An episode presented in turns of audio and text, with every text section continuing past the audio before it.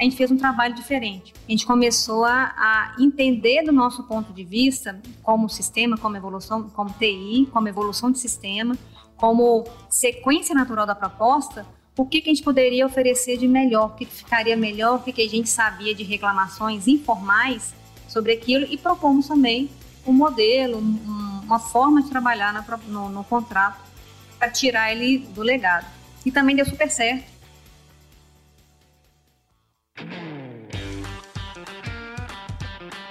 Bom dia, boa tarde, boa noite. Vamos começar mais um episódio dos Agilistas. Hoje nós vamos mais uma vez trazer um case de uma indústria tradicional que está usando o ágil para se transformar. Esse tipo de case sempre desperta muito interesse né, do nosso ouvinte, porque eu diria que a maior questão né, que tem na maior parte dos nossos ouvintes é justamente isso, né? Como é que uma indústria mais tradicional, uma empresa mais tradicional e que chegou com muito sucesso até um certo momento por causa disso, o que, que ela tem que mudar, o que, que ela não tem que mudar e como é que ela faz essa mudança e como é que ela traz o digital para o jogo. Né? Então, acho que esse é um, é um tema sempre muito interessante. Para isso, hoje, graças a Deus, nós não estamos com Vinição. Nós estamos com uma co-host muito melhor do que a Vinição, que é inclusive host de outro podcast nosso, então ela mesma vai se apresentar, que é a Fernandinha. Tudo bem, Fernandinha? e aí, Schuster? Oi, pessoal. Então, eu sou a Fernanda mesmo, né? Como o Schuster disse. Faço parte da liderança de operações da DTI Digital como ele falou, eu sou uma das hosts do Entre Chaves, que é o nosso podcast aqui de desenvolvimento de software da DTI.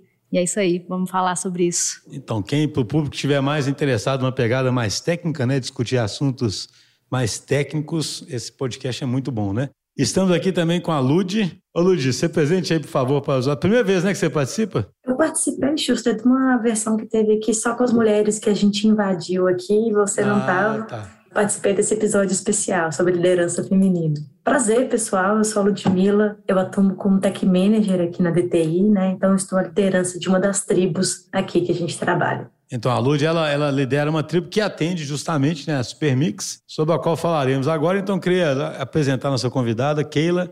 Keila, por favor, se presente aí, conta um pouquinho da sua história para o pessoal te conhecer. Oi, pessoal, sou Keila, estou na, na Supermix já tem quase 10 anos, tem 9 anos e meio, mais ou menos. É, a Supermix é uma empresa, uma concreteira espalhada pelo Brasil, tem mais de 100 filiais, bem pulverizado pelo Brasil. E é uma empresa super tradicional de, de engenharia, né, da construção civil. Então, está há cinco anos, pelo menos, nesse processo de tentar trazer um pouco mais de digital para dentro do nosso negócio. Entendi. Aí nós estamos nessa história junto há bastante tempo já, né, Kira? Aos cinco anos que a gente está nesse, nesse, trabalho, a DTI está com a gente lá. Então, sabe um, um, jeito interessante de a gente começar, talvez, é assim, que não é que a Supermix não tivesse sistemas, né? A gente, quando começou a trabalhar junto, tinha lá sistemas, né? Tinha um, o SIAC, né? O... Um SIAC, sistema super antigo, foi feito, ele está fazendo já um aniversário de uns 30 anos aí, é bem antigo.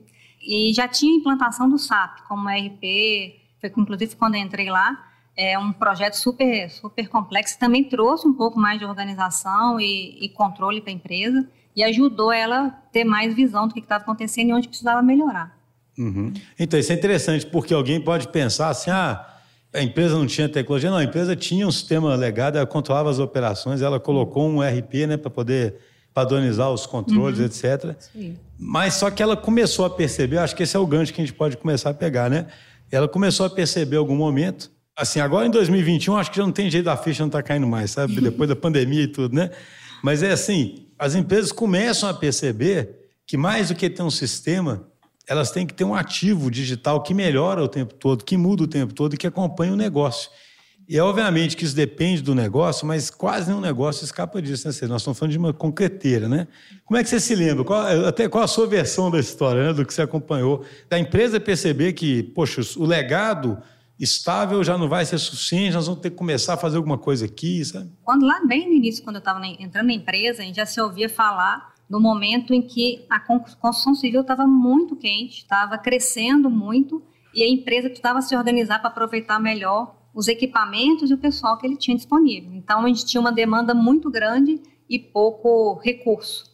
Então, o primeiro grande projeto que eu me lembro da área foi bem isso. Foi assim, como é que a gente pode usar a tecnologia para nos ajudar a melhorar ou aumentar a nossa produtividade. Então foi esse projeto e foi até quando a DTI começou a entrar, que é a programação de entrega, né? Ele olhava isso, tipo assim, eu tenho várias obras, todo mundo querendo encaixar, cada obra querendo um horário específico, e o sistema, o, a gente chamava de motor de programação, queria ir lá e recalculava as, as, as programações para conseguir atender a necessidade de horário do cliente e usar da melhor forma possível os recursos disponíveis da, da Supermix. Verdade, isso eu, isso eu lembro bem, né? Tinha um motor otimizador que já existia, mas havia uma dificuldade em usar esse motor. É, é curioso, né? Justamente porque é um exemplo interessante, né? Porque você tinha um legado, tinha umas telas complicadas de usar, e aí você não conseguia pegar a saída desse motor e, e usar no legado e realimentar, etc. Então eu lembro que a gente começou a fazer. Acho que talvez foi a primeira vez lá que a gente levou o design thinking, né?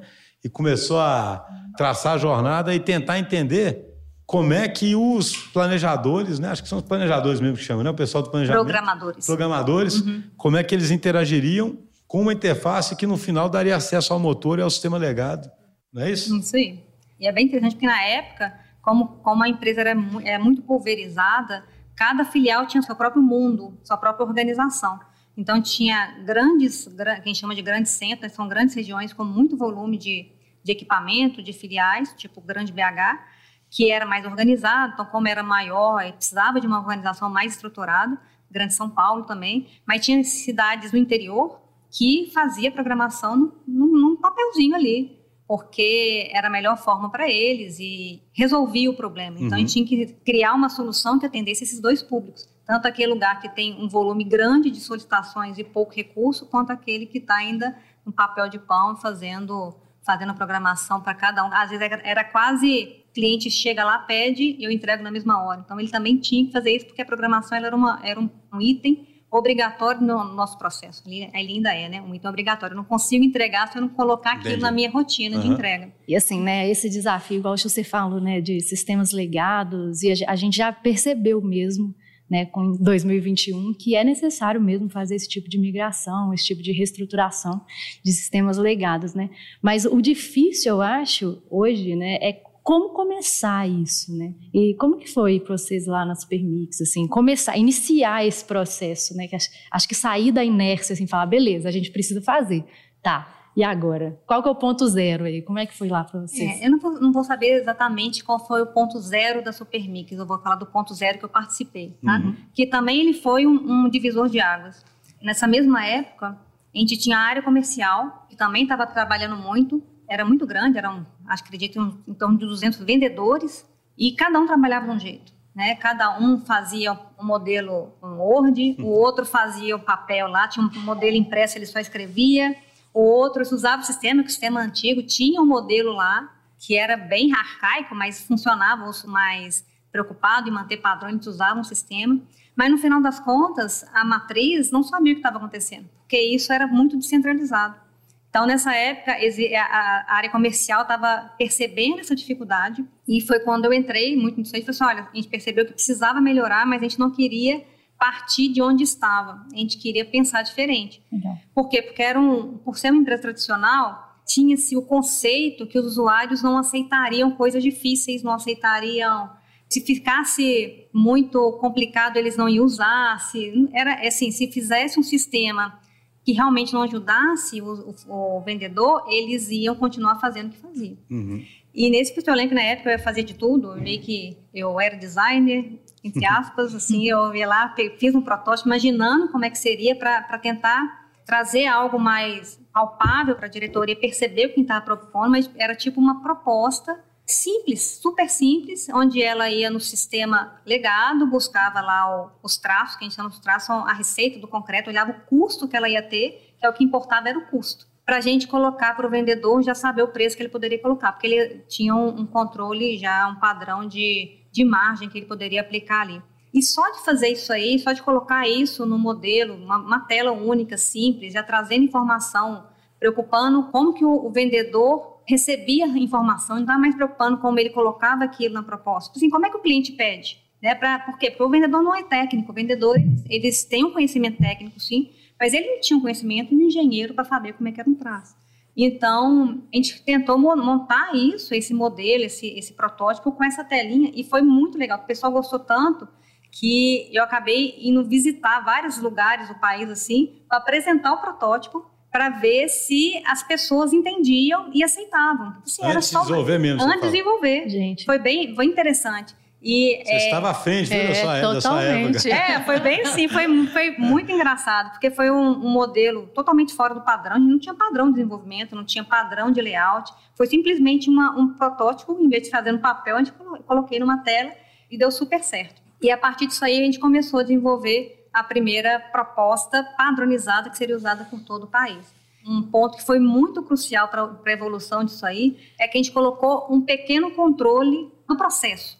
Que até então os vendedores faziam propostas, entregavam propostas para os clientes sem nenhum controle, sem nenhuma validação. Então, se eles estavam seguindo o padrão ou não da empresa, ou a referência de de margem que tem que ser aplicada, se o preço estava dentro do esperado ou não, ninguém sabia. Só sabia depois, quando o contrato era assinado, que ia ver que não estava ficando, que aí vi que o prejuízo tinha sido feito. Então, a gente colocou ali uma alçada, simples, uma alçada que ela tinha escalas e poderia trazer um pouco mais de controle. E deu super certo. Claro que teve briga na, no, no, início, porque a gente estava tirando uma autonomia que o vendedor ali, tinha. Né? É. Mas o, o, o, mais interessante disso aí é que quanto mais isso foi passando, foi implantando e foi dando certo nos lugares, mais o pessoal percebia que eles precisavam de, de controle, que aquilo fazia diferença, que eles começavam a ter visão do que estava acontecendo. Teve até um episódio muito interessante, estava tendo muita briga com relação às alçadas, que eles falavam que estava dificultando vender, e o diretor falou assim, tira isso, tira o diretor comercial, zera tudo. Então ele, ele meio que deu uma, fez uma jogada que assim, zerou, zerou. Assim, então a responsabilidade fica é para o superintendente, né? para o gerente, tudo. Na mesma hora, eles deram um passo né? para trás, isso durou pouquíssimo tempo, uma semana, talvez 15 dias no máximo, e eles já voltaram, aí acabou a briga. Então eles começaram a, a ter uma discussão um pouco mais dentro do que assim, o que é melhor para a empresa, né? Então, assim, não é não ter controle, vamos resolver qual é o melhor valor dessas alçadas.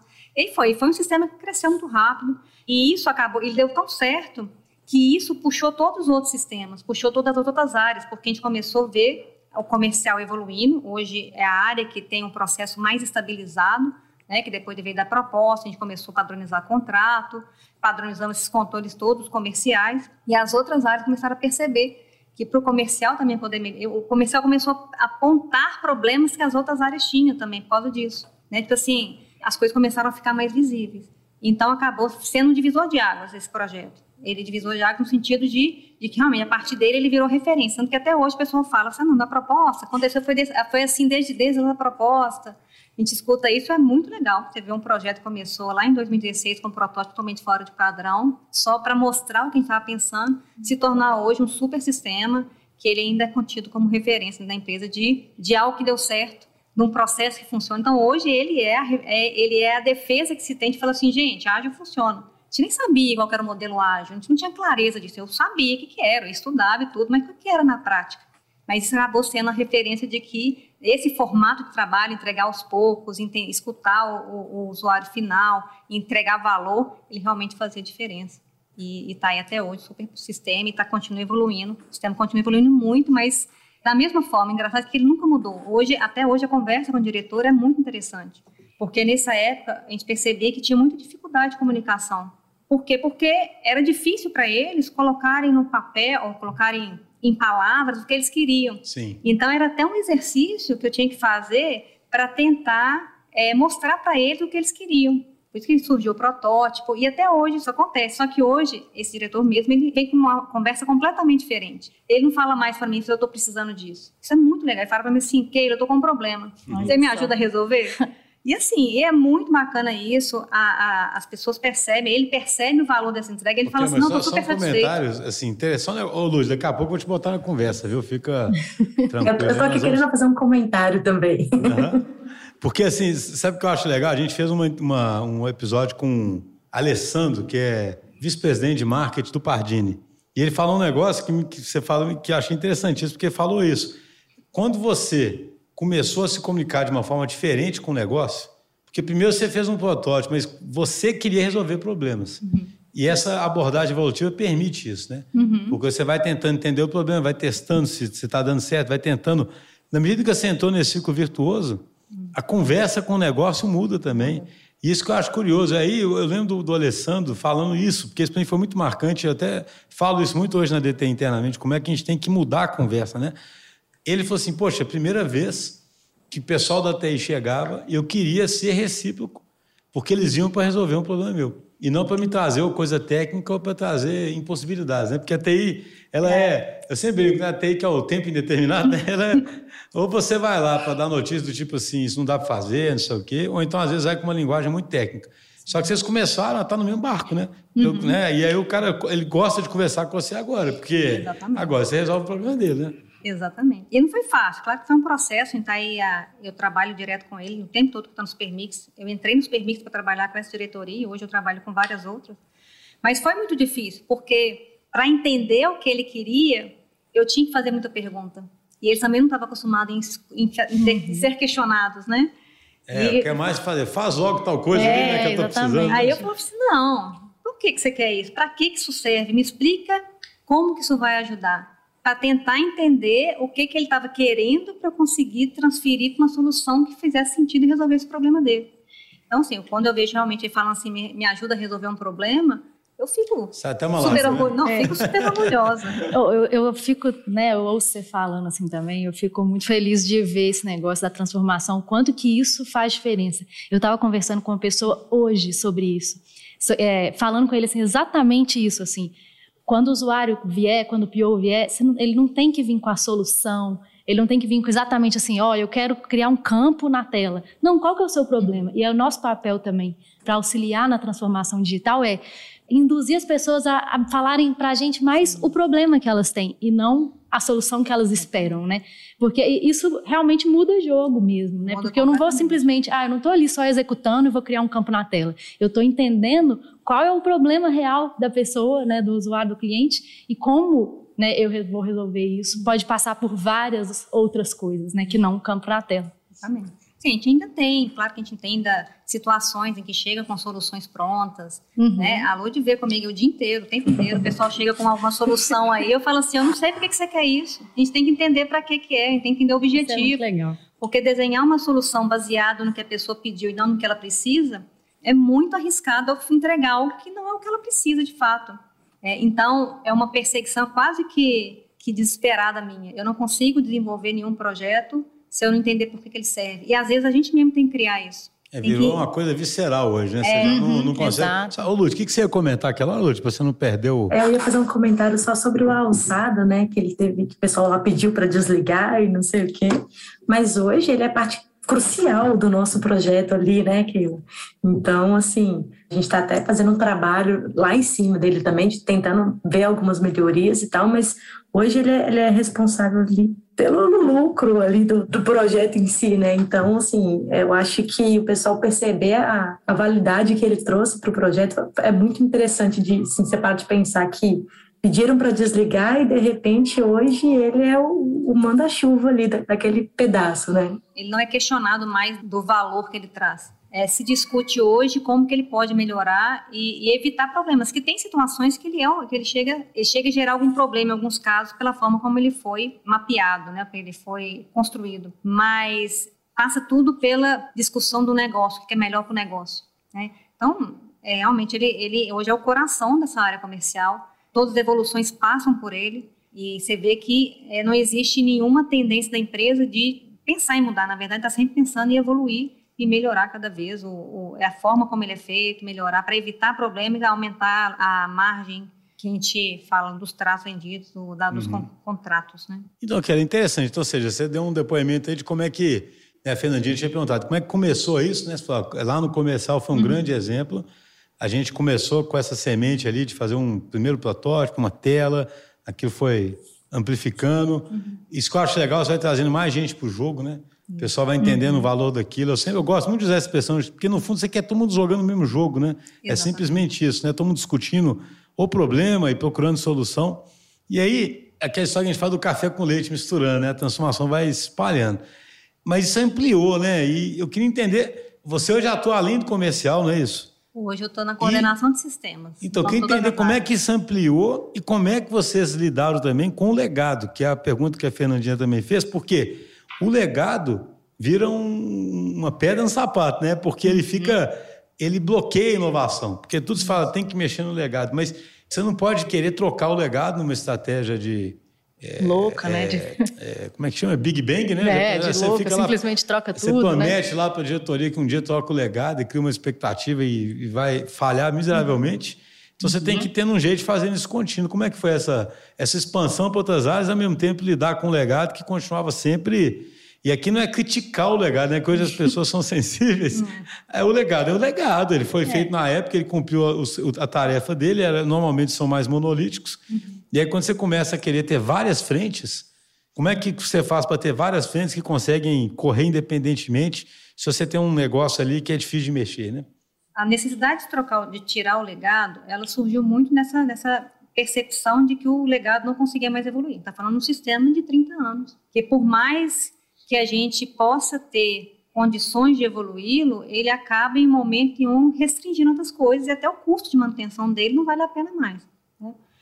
Hoje, manter sistema, por causa da nossa estrutura muito pulverizada no país, é complicado. Então, mudar para os sistemas web era, fazia muito sentido para a gente poder continuar evoluindo.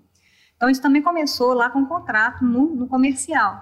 Surgiu a necessidade da gente tirar o comercial totalmente do legado e trazer para seguir a sequência da proposta lá. E tem muito a ver com o que a gente falou no início, sobre entender o objetivo, porque quando a gente foi fazer isso, a gente foi. A primeira pergunta que eu fiz foi assim: que, que não funciona? Assim, a gente não queria simplesmente refazer o que está aqui do jeito e colocar lá. Assim, não é assim, a gente, esse sistema é muito antigo, não, não era... A gente tinha como TI, a gente olhava aquilo e a gente via várias falhas, né?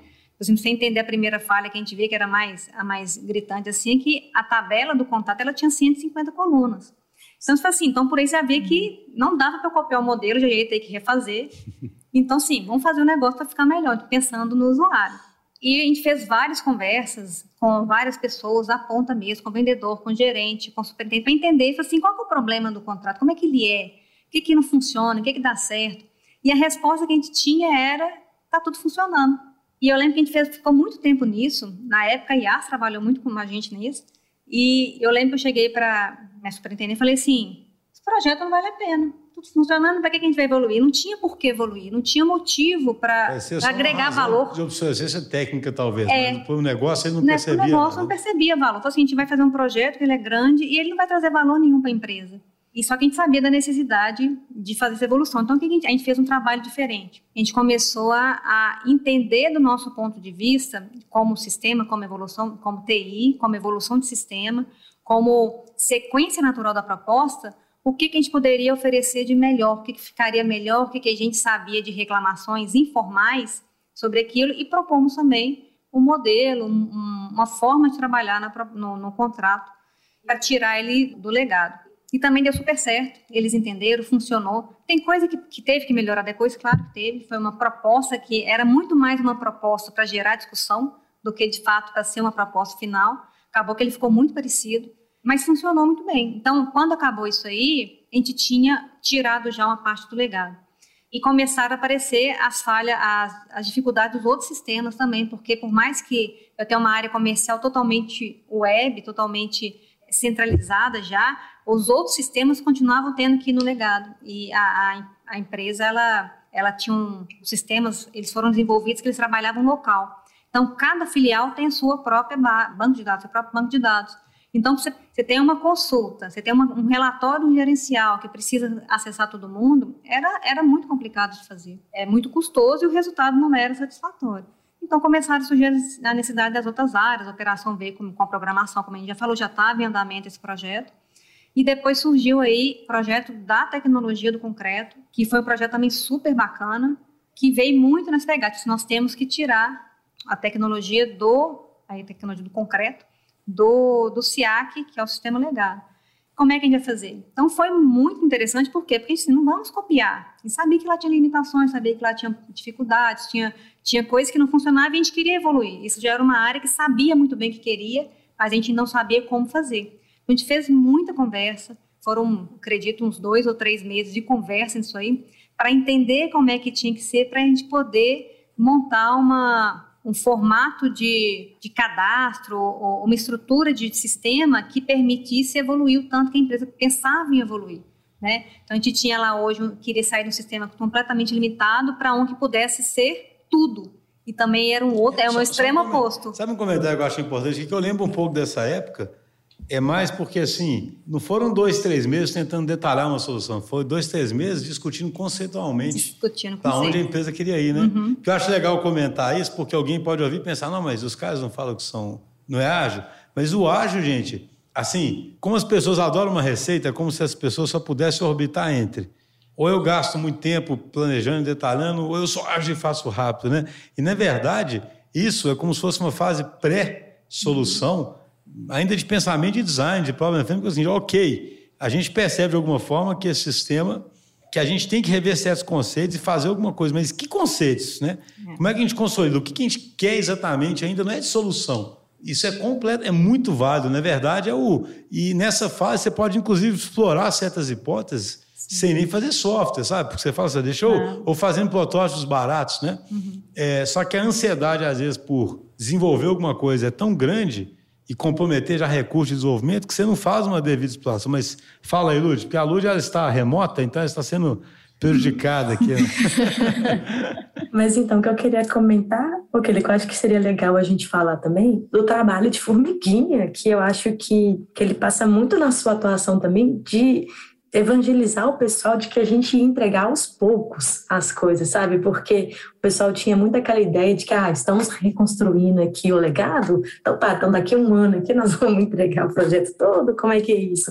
E a Keila fez um trabalho, assim, muito bom de, de conscientização de que as entregas, elas são incrementais, que a gente estaria entregando ali, poxa, é uma tela que você vai começar aqui, vai terminar o processo lá no outro, mas que pode ter certeza que, que vai, você vai ter um, um ganho com isso, né? Então, quando, por exemplo, quando a gente finalizou a entrega do traço, que a gente diminuiu o tempo ali de duas horas para 50 e poucos segundos, então o pessoal começou a ver esse valor, mas tudo começou da, do trabalho daquele ali de, de evangelizar o pessoal e de fazer-se entender o quão necessário era essa abordagem de trabalho também, né? É, e, e até interessante, lembrando aqui, nessa época que a gente fazia essas conversas todas para tentar entender primeiro, a gente tinha mais, uma, mais um, um, um paradigma sendo quebrado. Por quê? Porque até então a TI ela era tida como a conhecedora do, das regras. Né? E quando a gente foi começar esse, esse projeto da tecnologia do concreto, a gente falou assim: não, eu quero a sua visão, porque senão a gente ia correr o risco de refazer o que a gente sabia, que a TI tem uma visão do negócio baseada em sistema, da forma como o sistema foi construído, não da forma como o sistema acontece de fato. Então, essas conversas, esses dois meses de conversa, foi muito para extrair das pessoas que tinham conhecimento do negócio, que elas falassem do negócio, não falassem de sistema, que também tinha isso, né? Eles começavam a falar de sistema. Ah, no sistema é assim. Eu falei assim, não, quero que você me explique como é que é, como é que é o seu dia a dia, como é que funciona esse cálculo que é um sistema extremamente de cálculos matemáticos, e ele era complexo também para a gente entender como é que funcionava e tudo. Então, por isso que foi longo, foi um processo muito longo de primeiro entender, fazê-los entender que a gente precisava primeiro que eles falassem para a gente como que funcionava, uhum. para depois a gente construir uma solução. E depois que passou essa etapa, aí teve que sua luz falou, tipo assim, realmente, depois que a gente passou os dois, três meses conversando sobre o negócio, sem entregar nada, né?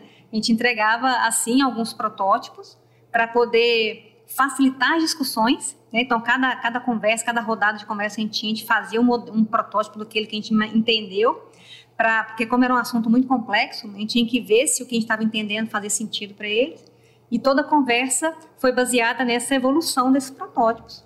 Mas era o que a gente entregava. Então, no final desse período aí, o que a gente tinha era apenas protótipo. Então, a gente tinha que, depois disso, convencê-los de que eu poderia entregar aos poucos também. E não foi fácil. Por quê? Porque no primeiro momento a gente não conseguiu fazer isso. Eles não, não abriram mão do entregar tudo. Ah, eu não, para mim só funciona se tiver tudo. E a gente estava trabalhando sim, porque foi só, não adianta bater de frente, a gente tem que conquistar aos poucos. Tem que ganhar a confiança deles para a gente poder propor coisas diferentes. Então fomos trabalhando esse, dessa forma. Quando veio a pandemia e tudo parou, que a empresa resolveu parar até ver o que ia acontecer, esse projeto também parou. E ele estava quase pronto. Ele já estava lá nos 90% pronto, mas ainda não tinha o um ok da empresa de poder implantar, porque para eles não estavam prontos, então não podiam implantar nada se não tivesse 100%. Passou o período mais crítico da pandemia, a empresa resolveu voltar, a gente aproveitou o momento para propor uma forma diferente de trabalhar. Passaram aí uns seis meses, seis, oito meses mais ou menos. Pessoal, em vez a gente entregar tudo, vamos entregar assim, o, o, o concreto, ele tem praticamente quatro componentes ali, macro. E aí você vai entregar o primeiro, que seria o aglomerante, né? Vamos entregar só o aglomerante, que é a parte do cimento. Ainda fica todo o trabalho que é feito com areia, com a brita, com os aditivos, vamos deixar para uma segunda etapa? Eles não ficaram confortáveis, mas eles aceitaram. A gente vai fazer assim, vamos integrar com legado. Ah, Só o legado aí. É, é, vamos integrar com legado. Aí a gente pega esse pedaço aqui, o resto continua lá. E, e conseguimos com isso fazer uma primeira entrega disso funcionando em produção numa filial. Fizemos um piloto.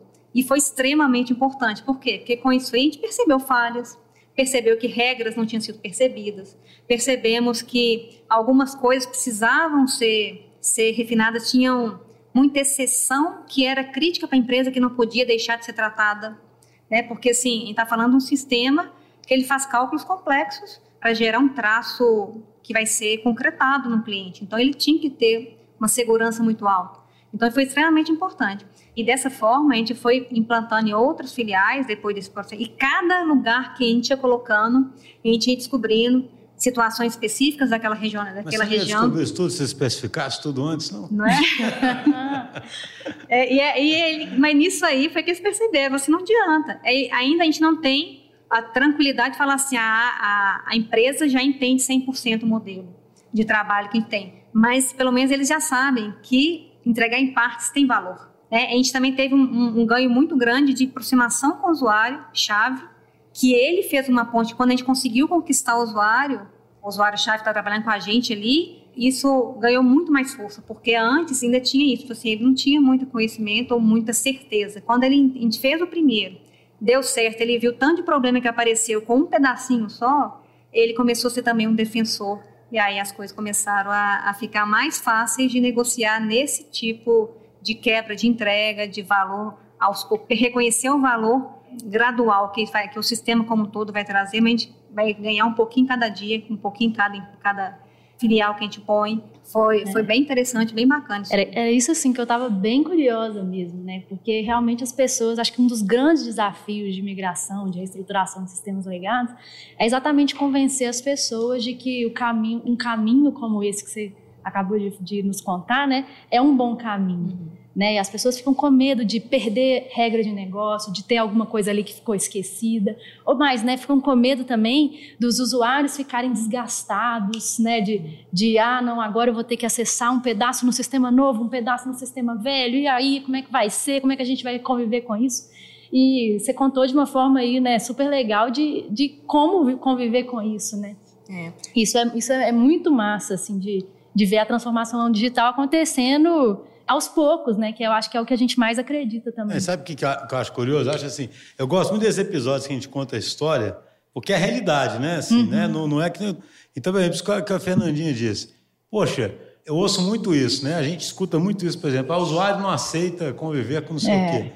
Cara, esse não aceita é uma coisa muito questionável, porque a empresa ela precisa se mover, é estratégico e ela tem um risco de não fazer assim. Então, não, esse não aceita é uma coisa muito incoerente, entendeu? Não é uma. Por que não aceita, né? Assim, imagina, você precisa fazer um sistema que destrava inovação e tem que dar um jeito de descobrir regras de negócio que estão lá há 30 anos. Qual o melhor jeito? O melhor jeito é entregando continuamente, Exato. aprendendo continuamente e botando todo mundo no jogo. Aí, por que, que de repente uma, umas pessoas lá falam assim: nós não aceitamos isso?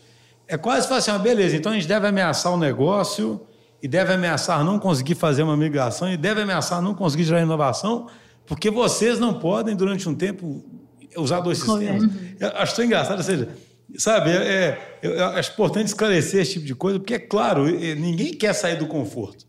Mas a questão é um imperativo de negócio, né? Uhum. Porque que eu queria até avançar para isso. Hoje, a Supermix, o pessoal percebe cada vez mais, já entrou num ciclo virtuoso de perceber como que vai estar indo mais valor ou ainda enxerga cada coisa como uma solução que eu falei um dia e está congelada lá, entendeu? É, não, a gente percebe muita mudança, principalmente nos últimos, nos últimos meses, a gente percebeu uma, uma mudança, uma consciência da diretoria muito grande, que agora a gente percebe que a TI é reconhecida pelo valor que entrega. Tanto que o, o número de projetos cresceu nos últimos seis meses, é gigantesco. Assim, então, realmente, foi percebido pela empresa isso e eles aceitam muito quando a gente fala, vamos entregar pedaço, não vamos entregar tudo. A semana a gente estava apresentando um projeto da área operacional que a, que a proposta foi exatamente igual a essa, de entregar por partes, vão entregar é, é, mostrando cada valor em cada parte que a gente vai entregar, e foi recebido super tranquilo. Ah, é isso aí? Ah, dá para mudar isso aqui? Isso aqui? Eu falei assim, dá, dá, dá mudar isso aqui, dá mais valor aqui, ou vou antecipar isso, dá, é negociável, não tem problema. Mas a, a, questão de quebrar nunca foi, não foi questionada mais. Né? A gente não tem mais isso, esse tipo de questionamento. E é mais um, um ganho, um, um sentimento de, de assim, olha, estamos conquistando. O pessoal já percebe que é vivo, né? Porque eu falo assim, isso para mim é uma diferença muito vital, sabe? Porque uma coisa é assim, ah, um dia eu tenho que especificar um sistema que eu vou usar. E aí eu especifico uma vez e, e acabou. Outra coisa é você pensar, cara, agora meu trabalho está entrando com isso, meu negócio está entrando com aquilo, aquilo agora é vivo. Eu tenho que evoluir o tempo todo, sabe? Uhum. Então, se eu tenho que evoluir o tempo todo, obviamente que eu tenho que participar, eu tenho que fazer teste, sabe? É quase como consequência natural de um jeito Acho que na medida que as pessoas enxergam isso, esses pedidos não são mais pedidos absurdos, é quase que o ridículo não ser assim, né? Uhum. Eu queria até ver, e você, Lúcio, o que, que você. Você, e essa aceleração aí pós-pandemia, né? Você tem tido essa mesma percepção agora do ponto de vista da gente, né? Do pessoal enxergando mais valor ou mais necessidade, ou até ansioso para destravar valor num tanto de lugar, que é uma coisa que a gente sabe que acontece muito, né? Que aí dá aquela ansiedade para, né? É. Eu tenho percebido isso demais, Justo. E assim, o nosso time tem crescido dentro da, da Supermix, eu acho que está muito dentro disso mesmo, de que o pessoal tem visto as entregas que a gente tem feito, tem visto as coisas que estão acontecendo e estão cada vez mais puxando e acreditando nas coisas que a gente tem trago, né? A gente, inclusive, está rodando um processo de discovery lá para um, uma nova frente que a gente está tá atacando agora. Então, assim, tem cada vez mais setores ali acreditando no, no que a gente está fazendo. Então, assim, é, eu acho que é resultado do bom trabalho que a gente tem feito lá, né? Lógico que todo projeto tem, tem os seus percalços, tem ali alguma coisa que a gente pode melhorar, mas assim, é, acho que está muito dentro dessa entrega que a gente tem feito e eu acho que eu estou com bastante orgulho aí das coisas que estão acontecendo. Essa, a percepção é bem isso mesmo. Olha, já que interessante, você fala assim, estão né? rodando um discover lá, né? Isso começa a ficar natural, né? Uhum, fala, isso é uma empresa, isso não é uma startup, né? Entende? É. Né? Assim, é uma empresa de concreteira, entendeu? E, poxa, Daqui a pouco todo mundo vai achar natural fazer um discovery, né? Todo mundo vai achar natural botar um MVP, todo mundo vai achar natural, vamos fazer um protótipo antes, entende? Eu sempre falo aqui, repito isso todo episódio, né? Eu gosto de falar para os céticos, né? Porque eu sou um cara cético, então me identifico bem com os céticos, né? Então aquele cara que acha, ah, isso é modinha, isso é bobeira, entendeu? Você vê, um negócio hiper tradicional que continua obviamente baseado em ter um conhecimento de engenharia muito profundo, saber fazer um concreto muito bom, ninguém tira isso, né? Ou seja, é um negócio que é fundamental mas que precisa muito do digital, né? Sabe? Né? Precisa, entende? Uma coisa não anula a outra. Essa tradição, tudo isso que as Premix conquistou com essa competência técnica, isso tem que ser unido agora a essa uso de plataformas digitais que ampliem as possibilidades do negócio, né?